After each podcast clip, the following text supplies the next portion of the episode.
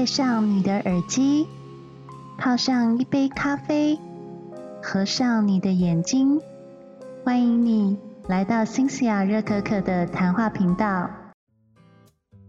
晚安，大家好，我是新西亚热可可，欢迎来到新西亚热可可的谈话频道。很高兴大家能够回到这里来聆听我的第二本书。我的第二本书叫做周木之的过度努力。周木之他是在国内非常知名的心理咨商师。他在二零一七年出过一本叫做《情绪勒索》的书，这本书非常非常的有名，甚至发行到海外全世界。那他后来还出了一本叫做《关系黑洞》。呃，其实这两本书呢，我原先是完全没有兴趣的。因为我以前其实是一个比较相信人定胜天的人，实在不认为念个心理智商或是心理成长书就对自己有帮助。可是当我在书店看到《过度努力》这本书进来排行前十名，我就不禁对这本书到底是什么内容感到非常的好奇。于是我就非常肤浅的买来阅读，结果一读不得了。真的真的觉得相当的感动，光是看到周木之老师邀请的几位知名名人，像是律师赖淑玉，以及其他作家所写的推荐序，还有周木之老师他自己写的自序，我就哭到不能自己。大家也许会觉得我很夸张，不过这本书我必须要说，它是一个疗愈所有工作狂。还有伤心家庭的妈妈，以及所有过度努力的你们。这本书讲的不是努力是不好，而是在强调过度这件事情是不是我们在生活当中常常遇到的。努力的自己却不觉得自己应该好好休息呢？市面上很多心理成长的书。以及很多工作职场的工具书，时常会告诉我们说，如果你不够努力的话，定会失败。与其坐着，你不如起而行。是不是听到很多类似的成功语录呢？可是你有没有曾经怀疑过，这些成功语录其实背后的讲的就是过度努力的自己，其实你是在逃避你心里的伤。这听起来也许会让你相当的不认同，你会觉得我这么努力。为什么你们不能认同我，还认为我是在逃避自己呢？其实我在读了周木之老师的自序之后，我有了答案。周木之老师这本书值得推荐的第一个原因，是因为我觉得它非常的容易阅读。一般来讲，在市面上的心理智商书或是心理成长书，很多都是以工具书的形式提供给社会大众阅读，那读起来就是会有一点点的枯燥乏味。可是周木之老师的这本书，他全书都以对话体来叙述，呃，由浅入深的，好像你亲身的在体会心理咨商的过程，慢慢的、慢慢的，病患从一刚开始的不信任，到最后的抗拒以及行动，你会好像自己是这一面主人翁一样的，他们遇到的状况就投射在自己的身上。这本真的是一本会让你半夜看了嚎啕大哭的一本书。我看完之后简直哭到不能自己，甚至在晚上想到故事里面的主人翁的背景，我就不禁会投射到我自己的身上。不过我的故事可以晚点再跟大家分享。我先说，其实我觉得哭泣这件事情没什么好丢脸的。而且我是真心的想跟大家推荐，并没有工商广告哦，不要误会。张梦之老师他在写这本书的程序上面来讲，其实分四大心理咨商步骤。第一步骤是探索，第二步骤是抗拒，第三步骤是觉察，第四步骤是行动。透过这四大步骤，我们可以看到故事里面的八个主人翁，从接触周木之老师开始，一直到抗拒说出自己内心最深沉的痛，到后来觉察自己那个痛其实才是影响自己个性，还有对人处事，以及自己不愿意面对的那一块，还有自己过度努力的伤口。到最后，他们也会去行动来证明说，这个咨商的过程其实对他们是真的有帮助的。书中有八个主人翁，像是自恋狂，以及忧郁症、躁郁症患者。完美小姐等等等的不同面向的主人翁，他们在人生当中遇到很多情绪上的问题，以及身边的人对自己的不谅解，甚至他们很多都是优秀表现的人，可是他们不知道为什么情绪带给自己那么多的麻烦以及困扰，于是就来咨商。在咨商的过程当中，你可以看到咨商师是多么的不容易。因为有的人他从一刚开始就很抗拒去看心理咨商，甚至认为自己完全没有毛病。但是当他们发现，他们过度努力的背后，其实只是怕不被人家重视、不被人家爱、被人家忽视的那些心情，忽然就觉得好像在讲我自己哦。我先来跟大家说说里头的故事。有一个故事特别让我有同感，并且产生共鸣。有一个女生叫做新慧，她一直为了过度换气还有忧郁症的事情困扰很久，也因此他已经将近一年的时间都待在家里不出去工作。爸爸非常不谅解他，把他赶了出去，让他一个人住在外面。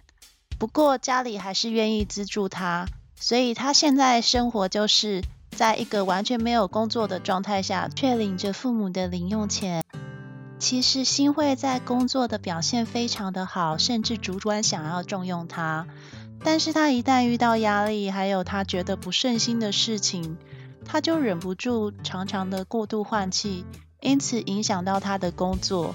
他自己也不理解为什么会是这样。回到家中，父母又对他非常的不谅解，认为他抗压性很低，时常会跟他说这件事情根本没什么好哭，没什么好忧郁的。你是不是在装啊？你是不是根本就不想去工作？对于他的过度换气，一点都不能谅解。而新会本身在家里排行老二，他从小的时候因为父母要一起赚钱，所以父母为了方便就把他送去给外婆照顾。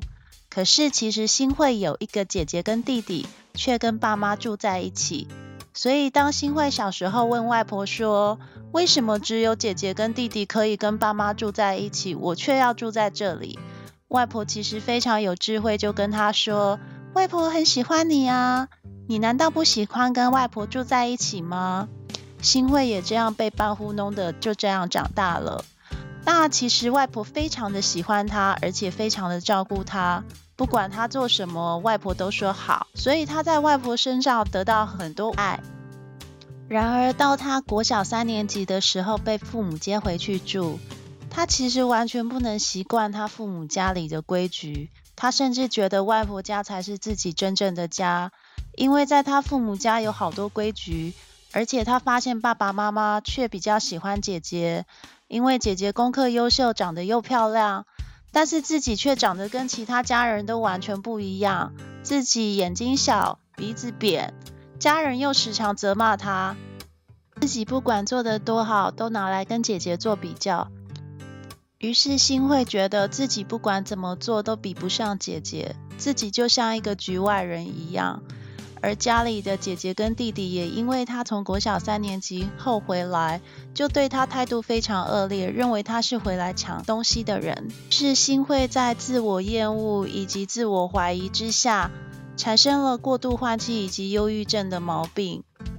故事讲到这边，不知道有没有人在家里排行老二呢？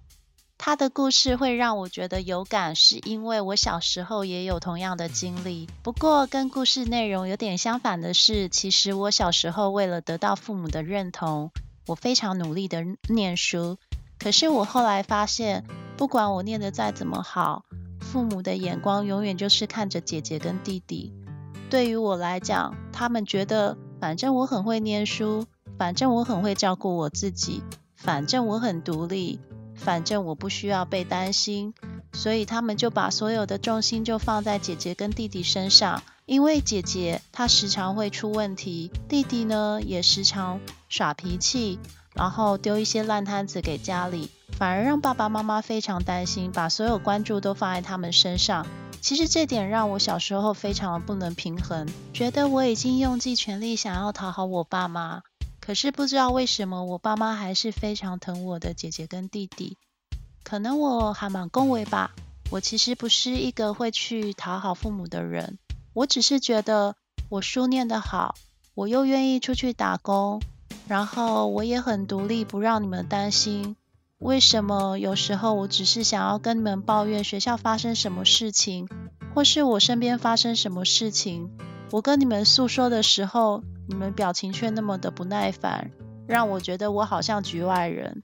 其实我花了很久时间对自己还有对家人做一个心理上的和解。不过当我看到新会的故事，我真的觉得有一部分的自己被说出来了。我觉得新会里面有讲一句话，让我听了。好感动，也好想哭。新会跟周木之老师说：“我永远要对外面的人笑，让他们觉得我很坚强。因为如果我不笑的话，我怕我会哭出来。其实哭出来并不可耻，可是这新会在故事当中却害怕哭出来，因为他怕他哭出来以后，他心中唯一的那堵墙就会倒下。害怕哭出来，身边的人是不是会嫌弃自己？他害怕哭出来，没有人能够理解他。中间有一个咨商过程，让我看了觉得也好心痛。”因为其实我也有过类似的心情。他在觉察的过程当中，他去找了周木之老师，跟老师说他最近又开始过度换气了。原本其实他在咨商的过程当中有好一点，但是却又过度换气。后来他就说，其实他跑去微整形了。结果他微整形过后，发现他竟然整得跟姐姐很像。他看到自己整过。之后的脸，他不禁觉得悲从中来。他觉得自己好卑微，因为他发现不管他再怎么做，家人都不认同他。所以他就说，他当下就是想到他的外婆。他说，他一想到他的外婆，就觉得越来越难过，于是大哭了起来。他说。我替自己感到非常难过，我真的好难过。我觉得镜子里面的自己好卑微。